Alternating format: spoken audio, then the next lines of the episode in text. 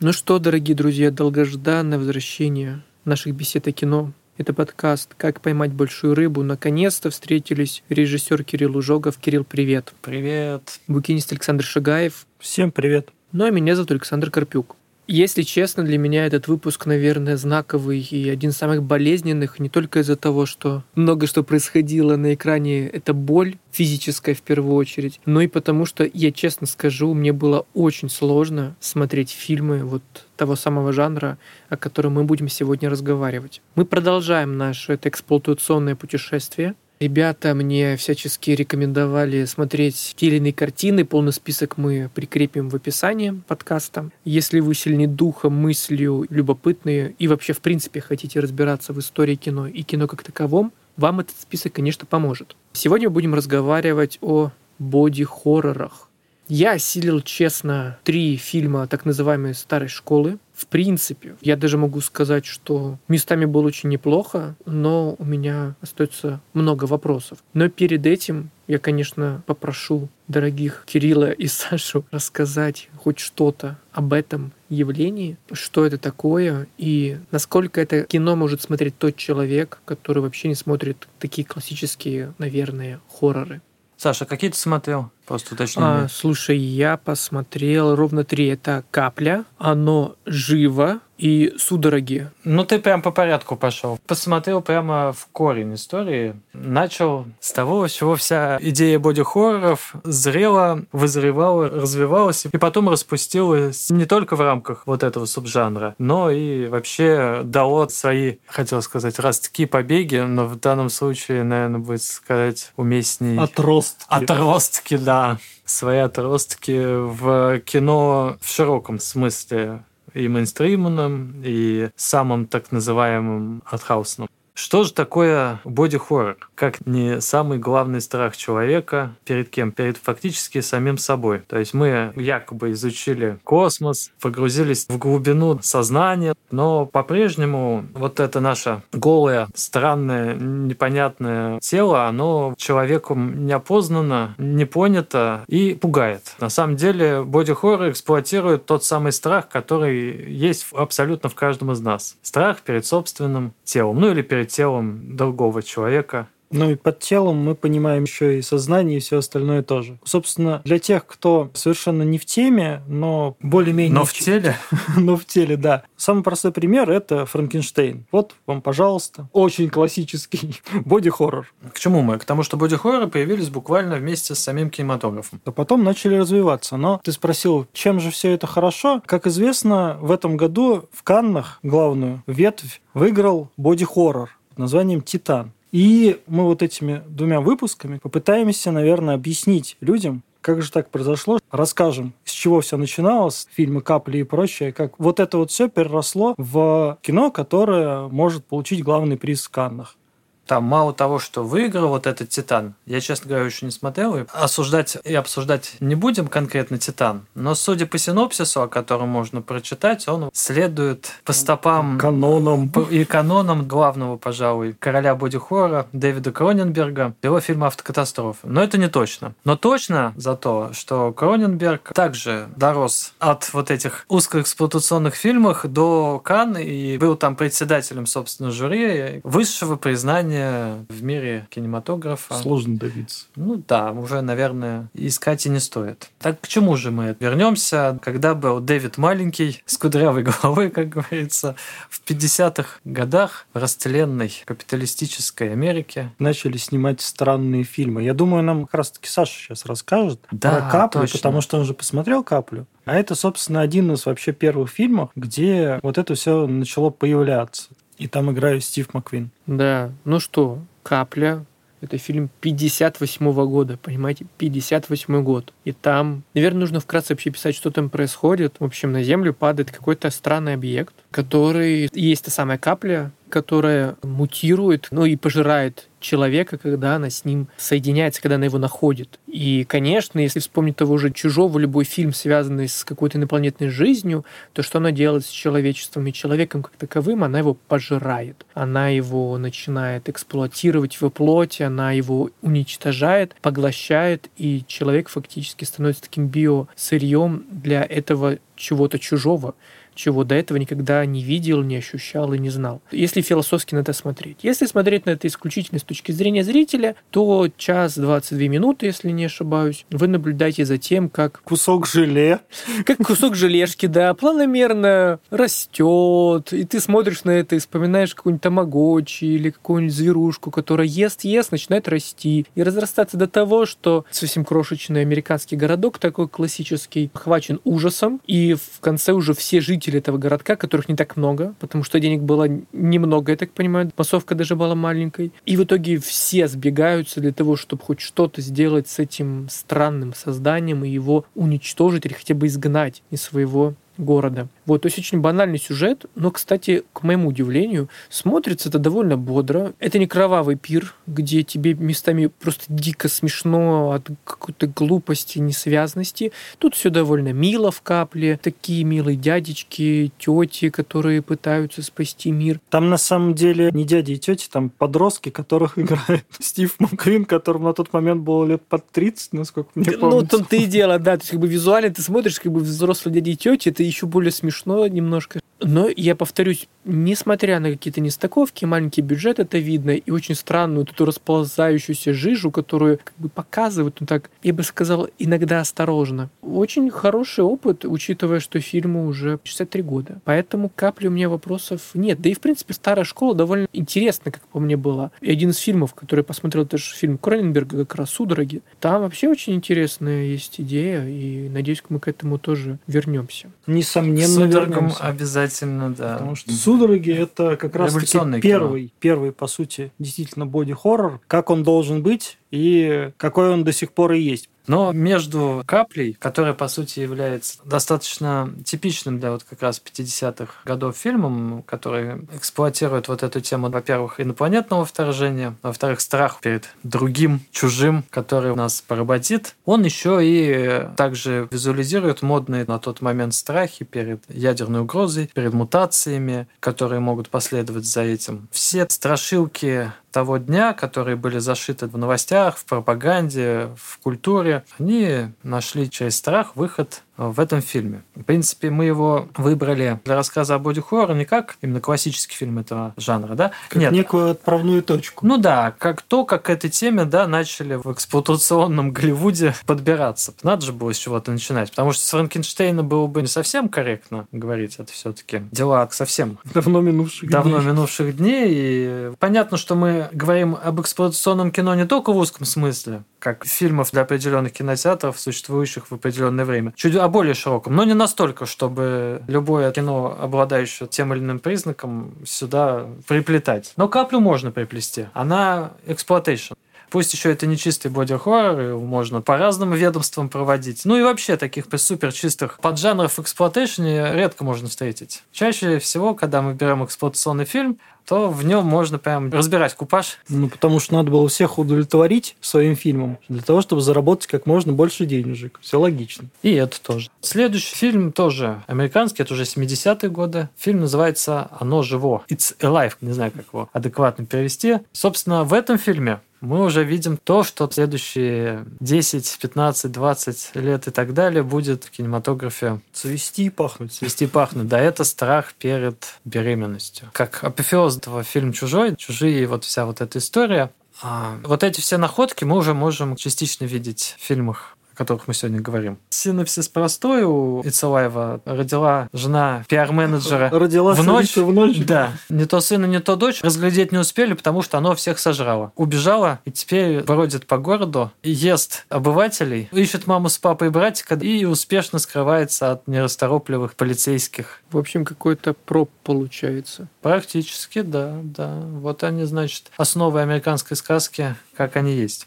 Но, что самое интересное, здесь уже мы же определились сначала по некому внешнему признаку, что боди, хоррор, страх перед телом, телесностью. Это, конечно, так. Но, как Саша верно заметил, тело, новое тело, да, или изменения в теле, они всего лишь являются внешней декорацией или частью трансформации, в том числе и внутренней. Почти всегда герои, которые сталкиваются с этими боди-модификациями, с мутациями, они проходят еще и некий не просто катарсис, а трансмутации. То есть они перерождаются меняются фактически внутри самих себя, становятся чем-то новым, другим или объединяют, помимо старых человеческих качеств, какие-то качества нечеловеческие или качества других людей, людей другого пола или вида, животных или даже неодушевленных предметов. Слизи, технологий, металла. И все вот это на самом деле нет, наверное, во второй половине 20 века и даже по сей день более актуальных, популярных и модных тем не то что для кино, а для искусства в широком смысле, для философии современной. Изучение тела, телесности, рассуждение о биополитике, о разуме, который может присутствовать в вещах, которые по определению разума не имеют, ну или не разум, какая-то другая категория, сознание. да, сознание, или не сознание, а экзистенции, то есть существование. Вот эти все вопросы, они, в общем-то, вот, актуальны. И боди-хоррор — это очень важный и передовой жанр,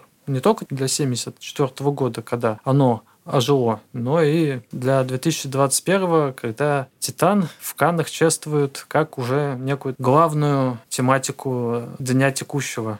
Ну, я, наверное, передам кому-нибудь слово. Саш, ты где там? Один ушел, второй молчит, и я подумал, что, может быть, я действительно уже нахожусь в современном фильме. Как раз мы по скайпу пишемся сегодня, открою секрет. Я вижу сразу несколько камер, и мне представилось, что да, что современный фильм ужасов, он должен быть уже снят не просто на телефон или как-то, а именно в режиме какой-нибудь скайп-конференции. Несколько экранчиков, да, и драматургия как раз вокруг этого строится. Вернемся к боди-хоррору. Собственно, благодаря чему произошла такая трансформация жанра из, по сути, ужастика в что-то большее. А это произошло благодаря такому прекрасному человеку, как Дэвид Кроненберг. Ура! который в 1975 году снял замечательный фильм под названием «Судороги». Всем, кто не смотрел, срочно... Бросать все дела и глядеть. Суть в чем? В 1975 году вышла книга знаменитая Бауэрда «Высотка», и Кроненберг явно ее прочитал. Ну, он точно читал Бауэрда. Ну да. Достаточно не... автокатастрофы вспомнить. Да, да, да. И я так понимаю, что свои вот эти вот все мысли он еще и переложил на сюжет, честно, стыренный у Балларда. И Но благ... там даже не столько сюжет стырен, сколько стырен вот сам так называемый сеттинг. Сама да, идея да, окружения. Да, да. То есть да. все происходит в неком модном, замкнутом доме, он же магазин, он же гостиница, он же все для канадского среднего класса. Кроненберг, он канадец. И с одной стороны, это как бы упростило производственный процесс, поскольку все происходит в замкнутых помещениях. А с другой стороны, да, это добавило... С другой стороны, это позволило показать определенное общество и различные социальные проблемы. И благодаря этому у боди-хоррора появился новый виток, потому что Кроненберг он первый, кто придумал показывать не только ужасы человеческого тела, но при этом все это переносить на какую-то социальную почву и не просто брать какие-то актуальные на данный момент темы, а брать именно темы, которые будут волновать людей и спустя десятилетия условно. То есть в своем же первом фильме Кроненберг уже Кроненберг абсолютно гениален, абсолютно вот вся его тематики и проблематики, что будет потом уже в нем есть, Тут еще надо понимать, что у него не было творческой свободы как может показаться. Как вообще получился этот фильм? До этого Кроненберг снял несколько короткометражек, по которым было, безусловно, понятно, что он режиссер талантливый, очень самобытный, но фиг знает, что с ним делать. И просто к этому 75 году в самой Канаде произошло ровно два события. Первое событие, они организовали некий свой фонд кино, я представил, как наш фонд кино российский дает кому-то вроде Кроненберга половину бюджета на фильм «Судороги», да? Странно, нет, наверное, не дал бы, но не суть. А вторая половина денег дал канал, на котором показывали фильмы для взрослых. Ну, то есть это был кабельный канал с эротикой. И они хотели новую аудиторию, новые рынки как-то освоить. Ну, что отчасти и предопределило вот эту сексуальную тематику, которая в фильме также эксплуатируется. Грубо говоря, современным языком Brazzers дал 50%, фонд кино другие 50%. И получился фильм «Судороги». То есть, с одной стороны, он был под прессом некого государственного цензурированного подхода. С другой стороны, с другой полностью стороны, наоборот. Полностью наоборот. А с третьей стороны... Ему хотелось снять что-то свое. Он при этом сумел, да, находясь между Сциллой и Харибдой алчного капитала государства, сразу же предъявить меру себя, снять ровно то, что он хочет, и говорить и рассказывать о тех темах, которых он будет говорить и рассказывать всю жизнь. Ну, в общем-то, браво, Кроненберг, ура, судороги, А, и, собственно, самое классное, что меня в детстве дико пугало, когда я впервые увидел фильм «Чужие», не сам вот этот ксеноморф зубастый, а когда в животе у человека начинает еще не вылупляться, но уже хвостом бить. Эти кадры подробно сняты еще до всякого чужого Кровенбергом в судорогах. Саша, расскажи нам про судороги. Да, я согласен, что это учебник по социологии, немножко по психологии, но больше по социологии, потому что сначала ты видишь просто какие-то отношения между людьми, а затем ты понимаешь, что нечто врывается в эту жизнь. И вроде сначала это выглядит как какая-то инфекция очень неприятная, возможно, даже болезненная или смертельная, но не настолько масштабная, как она оказывается в финале. И ты видишь, как безумная идея одного человека фактически рушит всю систему. Причем идея была довольно своеобразная у этого профессора, который всю эту историю-то придумал придумал, да? Идея была благая. Да, в том-то и дело, что идея это была благая, и он думал, что ну сейчас все будет хорошо, все друг друга будут любить. Они, собственно, и любили. Они, собственно, и любили друг друга. Да, но своеобразно любили. И ты на это смотришь, особенно ближе к концу, ты видишь этих снующих, сумасшедших уже, обесчеловеченные эти тела, потому что людьми язык не поворачивается назвать. И ты понимаешь, насколько действительно жуткий может завершиться даже какая-то прикольная, на первый взгляд, история идея. И, собственно, он же хотел, этот профессор, уничтожить свою идею, но ничего у него не вышло, потому что главная его подопытная... Тоже всех очень любила. Да, она тоже всех любила, и ее поведение как раз стало толчком для катастрофы. Так что тут очень много слоев, которые завязаны на межличностных отношениях и на том, какое вообще, в принципе, решение принимает создатель какой-то идеи и что он с ней дальше делает. Потому что идей, правда, много очень классных, но, как мы неоднократно убеждались в истории человечества, почти всегда классные идеи и даже абсолютно миролюбивые предметы, быта, все что угодно в руках какого-то сумасшествия человеческого становится поводом для кошмара и катастрофы, которая, собственно, это отображена в судорогах. Страшно местами смотреть не только потому, что это неприятно и противно, и я согласен тут с Кириллом, что жутко даже не сама это вот создание, да, а то, что ты понимаешь, что внутри что-то происходит. И это жутко, противно, потому что... Потому что нет гарантии, что завтра твое тело не начнет жить своей жизнью. И второе, мне кажется, самое главное, что нам всегда неприятно, когда то, что исключительно наше, наше тело, да, важно, интимное, максимально для нас, становится предметом еще кого-то. То есть, когда на это посягают, и это боль во всех смыслах этого слова. И поэтому это всегда страшно. И поэтому вокруг этого вращает очень много идей философии, социологии, да даже искусства. Тема тела, она вообще глобальная. И я согласен, что боди-хорроры в этом плане, особенно судороги, это такая краеугольная картина о том, как, в принципе, нам иногда страшно относиться к событиям, которые могут вторгнуться в наше тело. Что дальше может произойти. И вот такие впечатления, собственно, у меня от этого очень важного и, я бы даже сказал, великого фильма, тем более учитывая тот год, когда он создавался. Единственное уточнение, которое я бы сделал для всех вообще слушателей или зрителей, это не самое приятное зрелище. Повторюсь, не потому, что оно устрашающее специально для вас, а потому что, ну, просто неприятно, повторюсь, смотреть на какие-то деформации с телом, которые происходят, ну, не по вашей воле. И это скорее уже заложено бессознательно. Вот и все. Это единственное, что вас ждет. Но в целом картина очень, конечно, интересная, и с точки зрения идей, которые там есть тоже. Потому что первые 20-30 минут лично у меня создавалось впечатление, что э, прикольно снятый со своим стилем фильм без такой какой-то глубинной подоплеки. А чем дальше, тем все разворачивается началось как маховик, и в конце просто вау, ну и, кстати, надо сказать, что канадский фонд кино и тот самый канал для взрослых остались не в обиде, поскольку сборы были у фильма очень хорошие. И, в общем-то, это дало зеленый свет и теме боди-хоррора, и непосредственно самому Кроненбергу. А говоря, что самое страшное, немножко полемизирую с тобой, что самое страшное это смотреть как раз на то, что с телом что-то не то происходит. На самом деле, как по мне, талант Кроненберга, он тебя пугает даже не столько визуальной стороной, которой он бесспорный мастер, но он еще погружает тебя в сущностные вопросы, и ты уже боишься не только того, что с телом действительно может произойти что-то не то, а как раз именно, что с сознанием может произойти что-то не то. Да, и, собственно, именно поэтому фильмы Кроненберга, даже старые его фильмы, они до сих пор смотрятся актуальными, потому что общество не поменялось, мы живем в точно таком же мире, страхи глобальные какие-то, они остались все те же самые. То есть в то время, когда другие режиссеры снимали что-то на повестку дня, условно говоря, например, как появился фильм «Оно живо», просто был скандал по поводу то ли каких-то гормональных препаратов, то ли чего. То есть э, дети начали с уродствами рождаться. Это было во всех газетах, во всех средствах массовой информации. И как на этой теме не снять еще и фильм? то у Кроненберга, у него, он затрагивает такие вечные вопросы. И переходя к тому, что было Впоследствии, впоследствии он снял отличный фильм, тоже его всем рекомендуем, называется «Видеодром». И там как раз-таки вопросы именно изменения сознания, они доведены до предела. Причем там уже сознание меняет твое тело. И этот фильм, он точно так же актуален. Причем я его не смотрел до этого лет 15, наверное. И сейчас я его пересмотрел, и я понял, что он меня пугает, наверное, даже сильнее, чем он меня испугал 15 лет назад. И, Потому кстати... что он стал еще более актуальным. То есть это фильм о том, как окружающая информационная действительность меняет человека.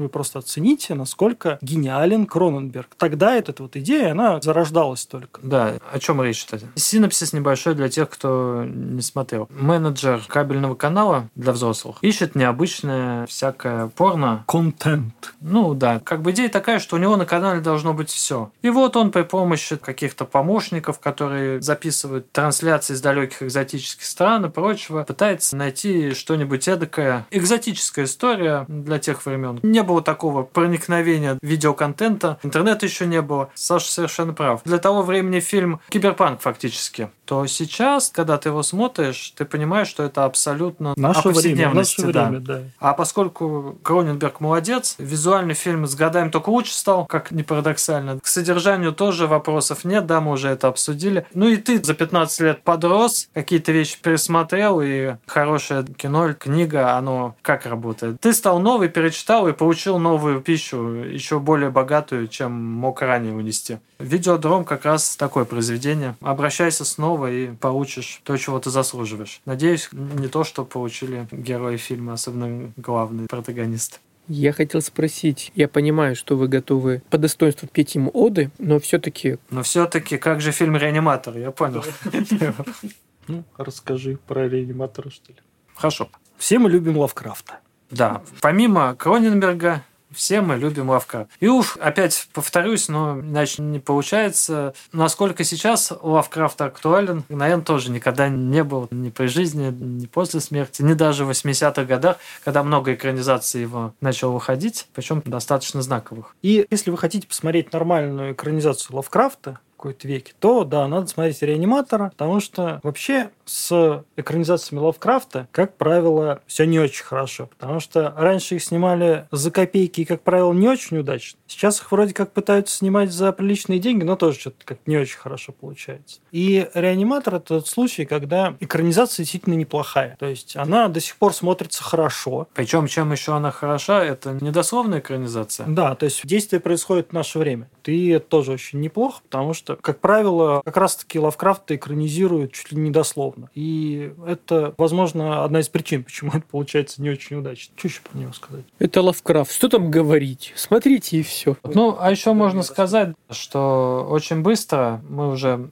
в других наших подкастах как раз про exploitation постоянно об этом говорим, что очень скоро exploitation ы превратились в мейнстрим, и все вот эти находки, они в супер успешных и кассовых фильмах начали использоваться. Вот боди-хоррор сделал фильмы 80-х, может быть, едва ли не больше, чем все остальные exploitation ы. Вспомните фильм «Вспомнить все», где в животе у персонажа есть вторая говорящая сущность. Или тот же Робокоп Верховина, где человек срощен с машиной, и коды протокол борется, а потом до какого-то симбиозиса достигают с личностью человека. Чем тебе не боди-хорроровская история? Про чужих мы вспоминали. И с тех пор мы к боди-хоррорам привыкли, полюбили, и не обязательно даже это должен быть фильм ужасов, чтобы боди-элементы присутствовали. То есть тебе кажется, что в принципе боди-хоррор, если я правильно тебя понял, это один из самых долгоживущих жанров. Да. То есть я помню, что мы неоднократно говорили, все нынешние фильмы так или иначе были в ранних эксплуатейшнах, да, ну, разных жанров я имею в виду. Но глобально, если я правильно понял твою мысль, и ее только что Саша тоже подтвердил, что он долгоживущий, что действительно его элементы довольно часто часто встречаются, но по одной простой причине, потому что, во-первых, очень стремительно развиваются технологии, а это влияет на наши отношения с этим. То есть, ну, наше тело — это ближайшая наша точка соприкосновения с тем, что происходит. И поэтому мы хотим или не хотим, постоянно это будет происходить, наверное, как это происходило со времен античности, когда появился впервые культ тела как явление, когда это воплотилось в скульптуре. С тех пор мы начали осознавать свое тело, и теперь мы дошли до того, что мы постоянно к нему возвращаемся и пытаемся понять, как нам существовать в этом мире и как быть нашему телу в этом мире.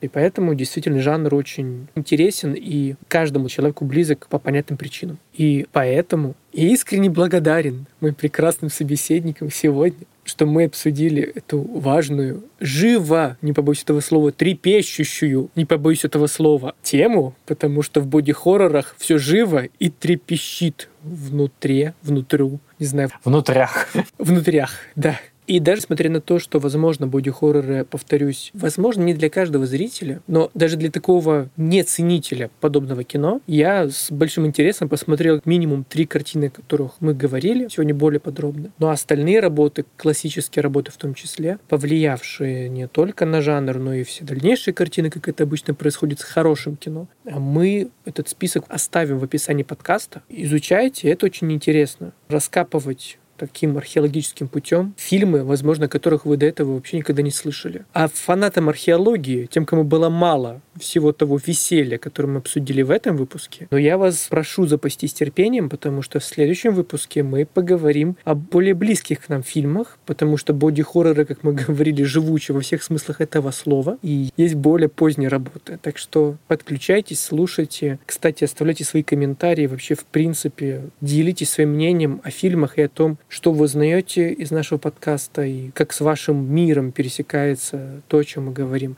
Для нас это тоже очень важно. И спасибо вам за прослушивание. Это был подкаст о кино «Как поймать большую рыбу». Режиссер Кирилл Ужогов. Пока. Букинист Александр Шигаев. Всем пока. А меня зовут Александр Карпюк. Пока.